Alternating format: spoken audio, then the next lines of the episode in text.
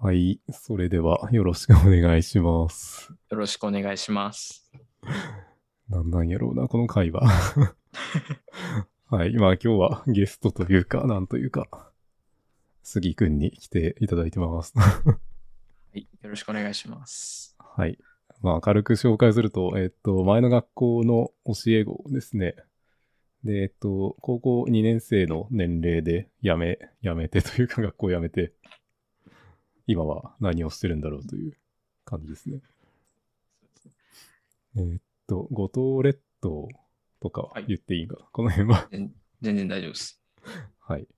五島列島、長崎の五島列島出身で、英語とかロボットとかドローンとかに興味があると。はい。カメラとかもかな。はい。で、えっと、今、学校で2年目かな。 2年目ですね。そうですね、2年目になります。2年経っちゃいました。 1 1年目は何をしてたんだっけ年目はほぼニートしてました。ああ、 1年目はマジでぐうたらして、1年目12月ぐらいかな。6月ぐらいに辞めて、12月ぐらいに今の仕事を始めました。うん。あれ ?6 月ぐらいに今の仕事。うんあ、ごめんなさい。6月ぐらいに学校を辞めて、12月ぐらいに仕事を始めました。はい。あれ、そうか。で、その、あの、まあ、見ればわかるか。42ってやつを受けてたのは、受けては落ちました、それは。うん。それが、いつからだったっけ10 ?6 月かな月ぐらいからになってるのかな。うん。俺のメモによると、2021年6月ぐらい。で、9月終わりから10月に試験ということかな。ああ、そうですね、そうそうそう、そうだった。はまあ、その後ってことだよね。そしたら、そうですね。うん。なるほど。で、今そういはえまば、あ、フォ道ーティー路つい、てたなそう、ド ドローンに関するバイトというか仕事というか、そうで すね。マジ経歴意味わかんねえって感じで そう学校にはまあ通ってない。はいま。学校に行ってないえでっす。と、なんだっけ、大学のあの受験のやつとかって受けてるやつだっけああは、えっと、大大学ってか、あの、高卒資なんだっ格け、高卒認定だけ取って、うん。そのままにしてます。そのま ま。まあ今の状態だったらね、別に行かなくても生活はできていけそうですね、今後も。まあ、そうですね。なんか、どうし ても、勉強したいことができたときは、い行きたいなとは思ってます。うん。すでにもうスキルとしては映像制作とか、そのドローンのオペレートとか、あと何できるか。おあとの撮影か。撮影もう超超微妙なまだ仕事にはあいけるかー分かんないですけど まあコーディングあかねー。というようなスキルを持ってると。 いうところで、またガジェットとかが結構好きでみたいなところやね。そうですねうん。まあその辺で結構まあ二人でこう在学中から雑談とかを したりとか、結構まあ次から教えてもらうことも多かったような気がしていて、まあ今日もその辺の雑談をしていきたいなと思っています。はい。ということで、まあさっき言ってた話をするが、うんそうまあ最近その、えーと職場でもともとその自腹で買った坊主のコンパニオン20っていう3万円ぐらいのああはいはいはいあの、スピーカーを使ってて、まあ結構便利で、もうすごくてよかったんやけど、で、その、宿舎で住んでるところ、アパートみたいに住んでる部屋で、ちょっと、はいあの、1万円ぐらいのパナソニックのなんか、コンポみたいなの使って、その音が、なんか特徴がなさすぎて、はいなんかぎストレスがかかるっていうよくわかんない現象が起きてて、その、はい職場に今2万円ぐらいの、ね、えっと、なんとかな、プリソーナスの、なんていうやつだな。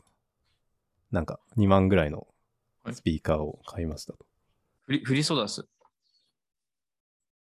プリソーダス、うんプリソーナスっていうところのやつね。ちょっと、あれやな、これは画面をコンパニオンはあれですよね表現した方がいいかもしれないコントロールポットっていうかはいなんかダイヤルがなな伸びたやつですよねケーブルからそうそう。ついてるやつね。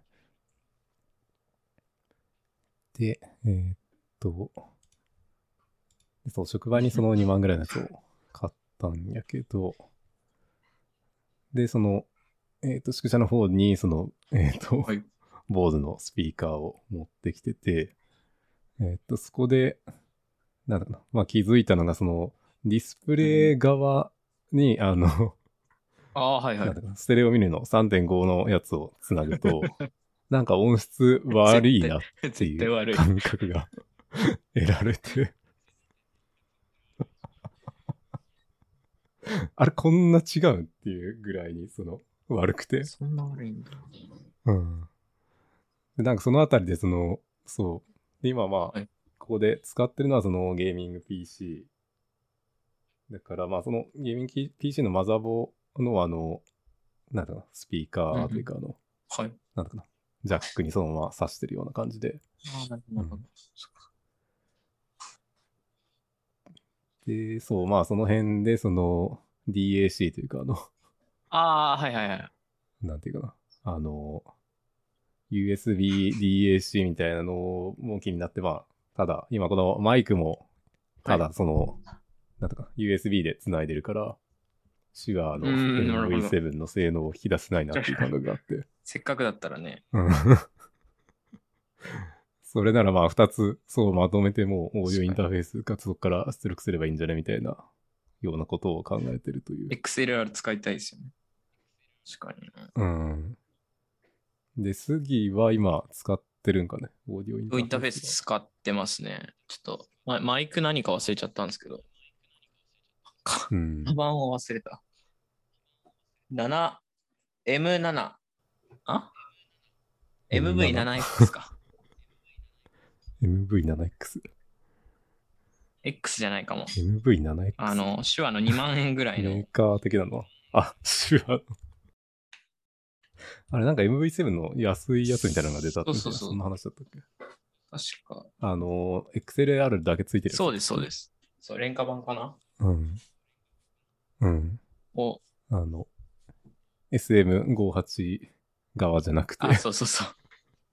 MV7 側のやつやつ。これね。そうです、そうです。えー いつの間に買ったっていう感じだこけどれ、いつだっけ何を思ったか。結構最近出たような気がするけど。あの、俺買ったの12月ですね。うん。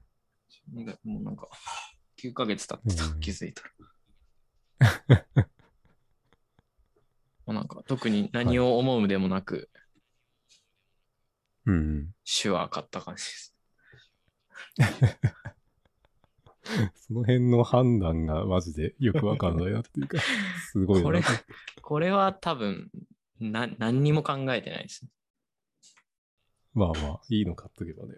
別に問題ないしというか、もう今まで使ってたやつもそんな悪くなかったんじゃないかなと勝手に思ってるけど。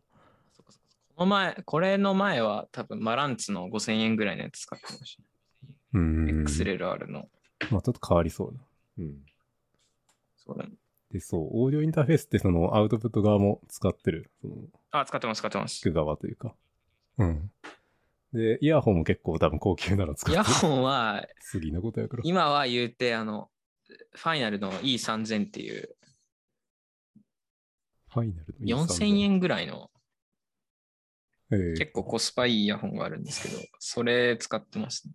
ちょっと、うんなんだろう、一時期イヤホンも余ってたんですけど、なえんえか、そう、ずっとニートみたいにゲームしてた時に一番耳が痛くならないイヤホンがこれだったんで、あ、耳が痛くならないそとういう、そそううそうそう。いう選択肢だね。一番つけやすくなてる、音も、まあ嫌な音がしない。うん。悪くなさそ結構おすすめです。5000 5000円でこれは、だいぶ買い。う。うん。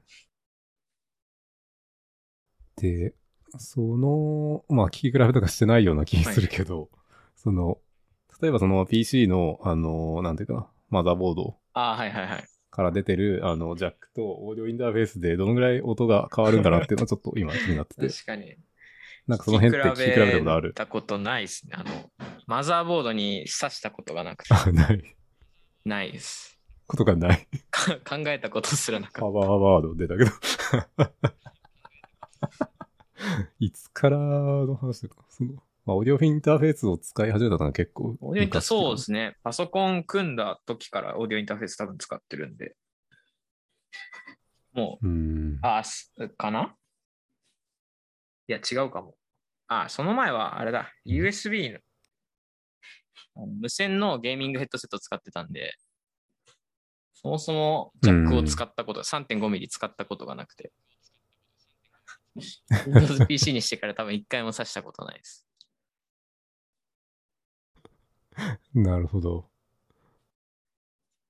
まあなんか、どうなんかな。その辺、誰かに聞けばいいんか な。で、まあそう。はい同僚の先生で、その結構 FPS ガチでやってる人がいて、その人はそのゲーミング用の、あの、おうんうんうん。 DAC っていうはい DAC を使ってるという話で、あ1の万5000円ぐらい。アストロ、いやアストロじゃねえわ。えっ、と、クリエイティブかな。ああ、なんか。なんていうかな。まあ、サウンドブラストみたいな。まあ多分全然違うんやろうなというか、調べると足音とか全然あー違う風はいはいにはい聞こえるとか、そのバランスとか調整できていいみたいな話があって、まあその辺は未知数というところだな。確かに。なんか、そう、マザボに直差しする、なんかサウンドカードみたいなやつもあるし。それも使ったことないんですけど。うんそう、そういうんだとまあ、良さそうな気するけど。うん。あとどうなんかな、マイクの音質とかもまあ、全然違うあやーろうはけいど、はい はい。その辺もなんか、聞マき比べイてクら、は、オーディオインターフェースありますとかで。うーんと、同じマイクだとないですね。どっちも対応してるの持ってなかったんで。あのうん。今までそのあーマランツとマランツの USB とマランツの XLR の2個とあとブルーのイエティってやつ1回使ったことあるんですけど、それもうん USB だったんで、同じやつを同じ条件で聞く、あ違う違う同じ条件じゃな いわまあ対象で聞いたことなくてだからはっきりわかんないんですけど、なんか一個いいい今 AG03 っていうヤマハのオーディオインターフェース使ってるんですけどう好ん。きなのがその AG03。モニター自分のマイクに入ってる音をなんかタイムラグなしでモニターできるっていう、自分の声がそのまま聞こえるうん。っていうのがあっえて、ーなんだろうヘッドホンとかつけてると自分の声の音量わかんなくなるからバカでかい声で喋っちゃったりしてちょっとうん喋りづらいんですけど、自分で 自分はそうそうそれが結構改改善されるっていうかこれないと逆に喋れなくなっ ててなるただほどこれつけるとホワイトノイズとかすごい入るしこれ背景のノイズも入るんでえー音質と程遠いそうなんや。ことしてるかもしれない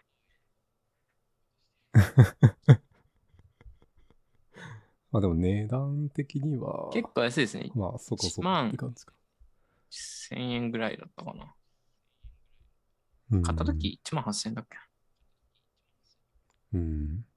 まあ、今なんか後継機が出て今廃盤にななっんちゃかったいんろでいすろけついどてるな。うん。その、なんだっけ、MV7X、でも結構ホワイトノイズ入る。ホワイトノイズえーっとはっきり聞いたことないんですけどチューニング次第かなチューニングっていうか設定次第うん。抑えようと思えば結構抑えられるんでうん。ホワイトノイズこの MV7 が全然その、声が、その USB 接続だとめちゃめちゃちっちゃくて、この距離じゃないとまともに聞こえないあ。あはいはいはいちょっと話しただけでも全然聞こえなくて、まあその代わりなんかノイズとかはめちゃめちゃ落とすんやけど。単純に電圧とか足りないんですかね USB だとああ、かもしれない。 そもそもが。そう多分そうオーディオインターフェースとか電源 USB と別に取るんでそれもあるのかな、アンプだしなだからちょっとオーディオそんなに詳しくないんでわかんないですけ どまあその辺は、その樋口塾というそのポッドキャストをやってる集団の人の方が多分絶対得意やかうんら聞いてみようかなって感じで。口塾うん、なんかそう、音楽から入る人の方が多いんかなっていう感じですね。そのポッドキャストの世界に。へえそうなんですねまあ耳で聞くから、はいはいはいなんか、あるんかな。 そういうあ音へのこだわりみたいなのがね。きっとあるでしょうね。好きなのかな。はい。まあ、そのあたりで、この話題ははいいいかな。はい。あとは、まあ、ちょっと話を、 なんか調べてる。そういや、そう、ダックつながりで、あの、デジうんなんだっけ、ポータブル、デジタル、あ、はい ?DAP ってなんて言うんでしたっけ忘れちゃった。 DAP。デジタル DAP とは。オーディオプレイヤーか。あいわゆるウォウォークマンええああ。それ系一時期イヤホンと一緒にハマってて、なんかその中に、あの、パススルーで、まあ、DAC 機能を持ってる DAP、DAP があって、へなんえ。かそう、フィーオっていうメーカーのとか使ってたんですけど、いつの話だこうそれは2年ぐらい前から高専に多分いた時ああ。こういった時に試して、結局タイムラグ多すぎてやめたっていううん。うーん。その用途は何なのその、パススルーというか、うーんまあなんだろうそのそれを使う。そうパパソコンからいいイヤホンの音聞きたいとかパソコンかあらあ3.5ミリ以外のジャックのヘッドホンの音聞きたいとかうん。めちゃめちゃインピータンス高いヘッドホン聞きたいとかなるほど。そういうちょっとよくわかんない用途あ、のでそう。うん。すかねそれちょっと思ったけど、そう。あの、音質の問題で、そのデジタル側の話というか、あの、ハイレゾは多分、なんかそんな変わんねえんじゃないかなとこっそり思ってるけど。 まあ、基本的にその、なんだか、ウェブブラウザからなんかその、なんだろう、YouTube ミュージックとか鳴らしてるだけだから。うん。なんかその辺も気になってくるんかなっていうのがあって。うんうんうんうーん。どうなんかな。その、なんていうか、ウォークマン的なやつで聞いてた時とかってどうしてた、ロスレスの音源とかそう、ロスレス。スの音源使わないと結局意味ないんで、あの、なんだっけな。うんあの、ハイレゾ音源の配信サイトで、なんか1曲500円ぐらいで数曲買って、ちょっと聞いて満足してま した。まそんなあ、感じさすがにその YouTube との音質の違いはわかるけど、みたいな。うん。その頑張ってやるほどかっていそうそうそう。なんか実用う。うん。性捨ててまでなと思って。特にゲームしてたんで、必要、必要ないっていうかうん使えないからやめましたね。でまあ、それでも多分、その、そもそものというか、そもそものその、ハイレゾの前の普通の波形の時点で、えーっと、ああ、その DAC というか、オーディオインターフェースを使ってないと、まあ、なんだか、そもそもの、えーっと、なんていうんかな。あの、まあ、はい音を電圧のあの波形に再現できてないじゃないその後か、電圧、あ、そう、電圧に再現できてない、ねうん、あそうそう、そそういうことだと思います。のえーっと、そうそうそう。その、デジタルの信号は、まあ、あの、しょぼいかもしれんけど、それを、まあ、いい感じの電圧の波にできてないから、えっと、音質が悪くなると。そういうことだと思ないまので、ねえっと、オーディオインターフェースとか、まあ、DAC とか使った方が良いという感じだよね。す。うん。で、まあ、スピーカーもなんか2万とか3万とかのやつ使ってるから、まあ、そういう風にしてあげた方が、まあ、マシになるかなという期待を込めてはいるんだけど。 あ音楽聴く用途だったら特に、 うん。声方自体変わるし、イヤホンとかでもなんだろう、音が違うんで、同じ価格帯でも、仕上げ、うんチューニングっていうのかなが結構変わってくるから、そこは結構面白いですけど。今うのんいい、そうまあ、そんなね、そうそうそう。そこまで変えられんしな。のめり込むほどかっていう。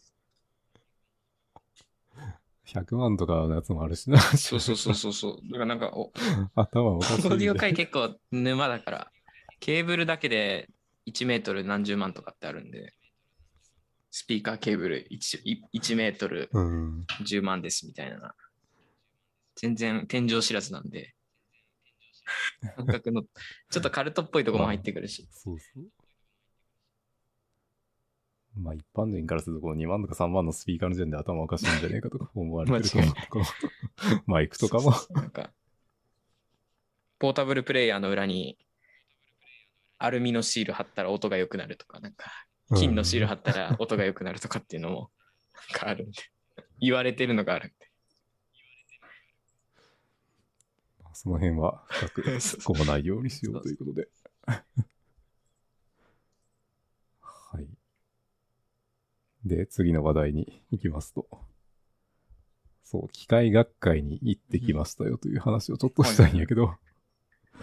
まあ自分でもその共同研究で、その、まあ工作機械関連のところで、まあやってて、まあそういう発表をしてきたと。まあその話はあんまりしないんやけど。で、聞いた中で調校する側としては、えーっとね、基調講演かなっていうので、内燃機関の話があったと。内燃機関ね。内燃機関で、 ちょっと今探してるけど、メモを。この辺か。えーっと、あれどうやって今やったかな。まあ、とりあえずその、東大とか、なんていうかな、早稲田とかの先生が話されてて、 まあ、ガチ研究者ってこんな感じなんやなっていう。はいはい。のが分かったりとか、うん。マイクロ波。そうそうそう。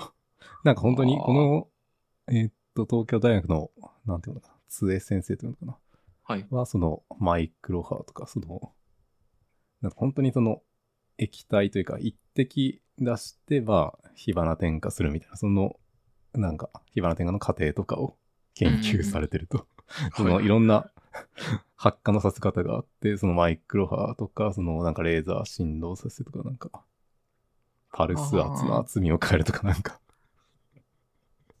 よくわかんない。あと、そう、誘電体バリア放電とかいうのもあるらしくて、はいそう。なんかそういうのも使って、まあいろんなその発火の方法を試していると。あ見つからなかった。あれえーっと、まあそういうなんか、そのそもそもその発火するってどういう現象みたいなのを、まあ淡々とやってて、まあマジ何言ってるか、ち ょっと俺の能力では聞き取れなかったというところが大きいけど、そう、よくわかんないけど、このワークショップで100年に一度の変革期にある内燃機関のブレイクする技術というテーマでやるやつだと。はい。で、えーっと、かな。最初の人が愛知工業大学の藤村敏夫先生という方はですね。はい。で、この人なんか多分、テレビとかでもコメントとかしてるんじゃないかなっていう。あれ見つからない。で、えーっリンク切れ。と、あこれね。えーっと、まあその今言われてる、そのカーボンニュートラルとかそういう話で、2030年までにこう CO2 削減目標がありますよと。っうんうんうん。ていうのの、これどうやって達成しますかっていう結構ガチめな話をされて て。まあこの人の経歴が、まあ元トヨタとかそういう系のなんかあーいろんなところがあったり。うんうんうん。する感じで、ねえっとね、まあざっくり言うと、その EV はまああんまり、なんていうかな、環境にはそこまで良くないと。えー、今、現状はね。まあはい使える範囲やと、その、軽自動車の EV とかだと、まあ結構良くて、あのうんうん、家庭用の、あの、太陽光で発電したやつを充電して、うんうんうんで、そのまま街乗りで使うっていう音なら全然 OK っていう感じなんやけど、その中長距離というか、高速道路とか乗れたらあんまり良くないと。ああ、なるそほのど。結局発電にも、えっと、あの、なんていうか、化石燃料使うし、うんうん、はい。まあその結構政府というか世界的に上の方の人はこの、なんだかな、2030年やったっけの45%っていう目標をまあうん。本当にガチでやろうとしてはいると。はい。で、まあ、この辺多分達成できない国に対してなんかペナルティというか、保証金みたいなのまた払わないといけないような感じに多分なってると思うんやけど。で、EU の方は、えーっと、なんていうかな、その電気自動車に対しての補助金を出しちゃったから、なんかその辺で EV がもてはやされてるというか、企業側がもうそれに乗っかるしかなかったみたいな、そういう話もされてて。はいはい。うん。で、あアメリカのテスラはまうあ、んテスラを持ち上げるしかないみたいな。 そういうノリ。で、まあ、一般的に使われる距離やと、その、えっとね、あの、まあ、そもそも EV でいっぱいあって、バッテリー EV、完全のそはいの電池式の EV が BEV というふうに言ってて、で、ハイブリッドの EV は HEV、FEV というふうに言ってると。FEV とか BEV とか。はいはいはい。で、欧州だとその、あんまりそのフェブ、あの、ハイブリッドの方の 技術がないから、なんかその辺の 販売を禁止しようとしていると。いうことやけど、ただ、その、はいはいそれだけだと、その達成目標、CO2 の方が達成できないから、なんか、うんうんまあ、禁止しながら、まあ、その手のひら返しして、欧州でも、まあ、作っていくんじゃないかという話もされたりとかうんしてますね。 で、あ、えっ、と、まあ、その、 PHEV の HEV か。そう、そうそう。プラグイン。プラグインハイブリッド。そう。で、トヨタは結構その、まあ、XEV という一括りにされてるけど、プラグインハイブリッドとか、えーっと、バッテリー EV とか、あとは、えーっと、FCEV、フューエルセル EV っていうのがあって、あの燃料電未来池とか、そうそう未。来とかですかね。うんうん。というのもあるけど、まあ、それでも結局化石燃料を使うし、その、あと既存の自動車がもうあるから、はいその、う ん。これから作るやつじゃなくて。 そいつらに対してどうすんのっていう話で、まあ、バイオ燃料とかグリーン燃料を使うしかないという話にもなってると。ああー、はいはい。うん。で、それもまうんあ、政府からするとあんまりいい政策が出ないから、民間で頑張るしかないみたいな、そういう話ですね。で、まあ、その距離に応じて、近距離は、あの、バッテリー EV でよくて、その、まあ、軽自動車でも出てきたけど、うんうん。で、中長距離は、えーっと、ハイブリッドが良いと。あえーーっと、なんとかね、はいその、まあ、トラックとかレベルやと、その、まあ、固定の、一定の距離走るやつかな、は、その燃料電池でもいいんじゃないかみたいな話をされてたと。あー、はいはい。うん。というような感じで、いろいろその辺のミックスしていかないといけないっていう話。はいはい。あと、まあ、結構この辺技術開発せんとマジでやべえぞっていう話をされてましたと。トラックとかが燃料電池がいいのって、うなんんで。すかね。まあ、どうなの燃料電池いっぱい詰めるからかな。で、あとは、そのはいエンジンの話もいくつかあって、えーっと、これは、まあ外国の、なんていうのかな。あ、アーキタスって読むかな。 えーああ、と出す。うん。かまあ、な。そういう会社の、はい。その水平対向ピストンエンジンっていうのがあって、 はい。えーっと、その、そう、ピストン2つ、で、その中央で、あの、発火させるって、両方回すっていう、その、なんていうかな。壁がないやつっていうか、はいはいはい。このチャンバーの方ではい。発火させてって、まあ、これにするとなんか効率が良くなるらしいということですね。ああ、うん、逆側からも押すんですかそうそうそう。まあ、割とまあ、これはもう開発されてて、えーっと、なんていうかな。まあ、これは、まあ、ディーゼルよりも低いのかな。もう、あの、燃燃費が良いというか。はいはいははい。い。ええオーズまドあピストそうンいエンう、ジン。うん。ただまあ結構古い区からあるみたいで、なんかバルブの制御の技術とかなんかその辺が発達して今使えるレベルになってるとはいはいはい。いうことらしいです。電子制御で できるようになった。ドローンと一緒ですね。言ったら。はい。まあそういう、まあ普段使ってない形のエンジンをまあ開発はされていると。うん。いうこととか、あとは、えーっと、そう、この辺はもう完全に 趣味のレベルというか、この早稲田大学の内藤先生としても、本当なんか、ガチの研究者という感じで、すごかったんやけど、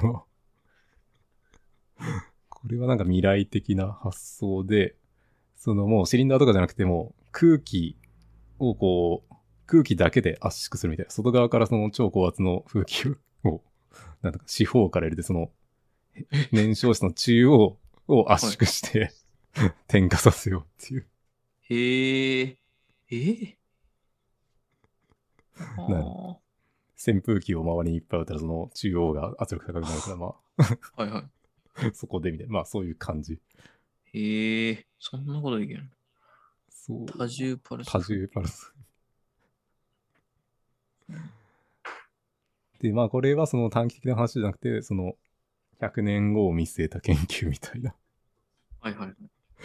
話で、この先生の話が面白かったのが、その、うんなんていうかな。なんかその、短期的なところじゃなくて、その、これね。なんか22世紀ぐらいまで見越した研究じゃないと、やる気が起きないという。へえ話を。逆に。その革新的に何かを変える研究しかやりたくないというああ、はい話はをいしてはて、い。面白いですね。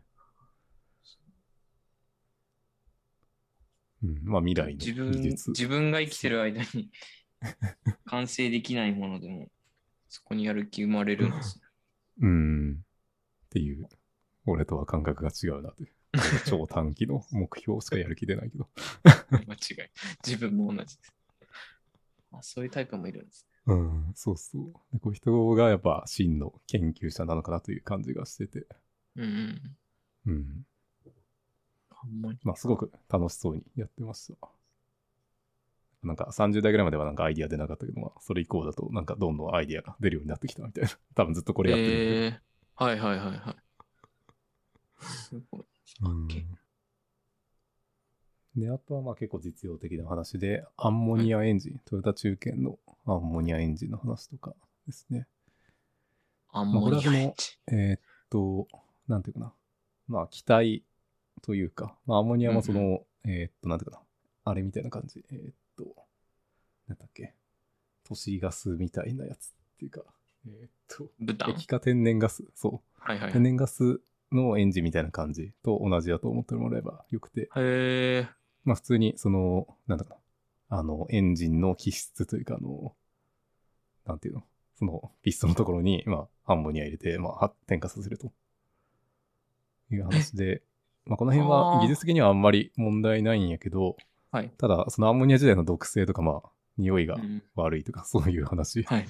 と、あとはアンモニアがその、燃焼温度が高くて、点火しにくいから、補助燃料として、まあ、水素とか、なんか、ガソリンとかディーゼルとかの燃料がちょっとだけ必要っていううん話で、いはい水素はアンモニアから生成できるから結構相性いいんじゃねっていう話をしてて、なるほど。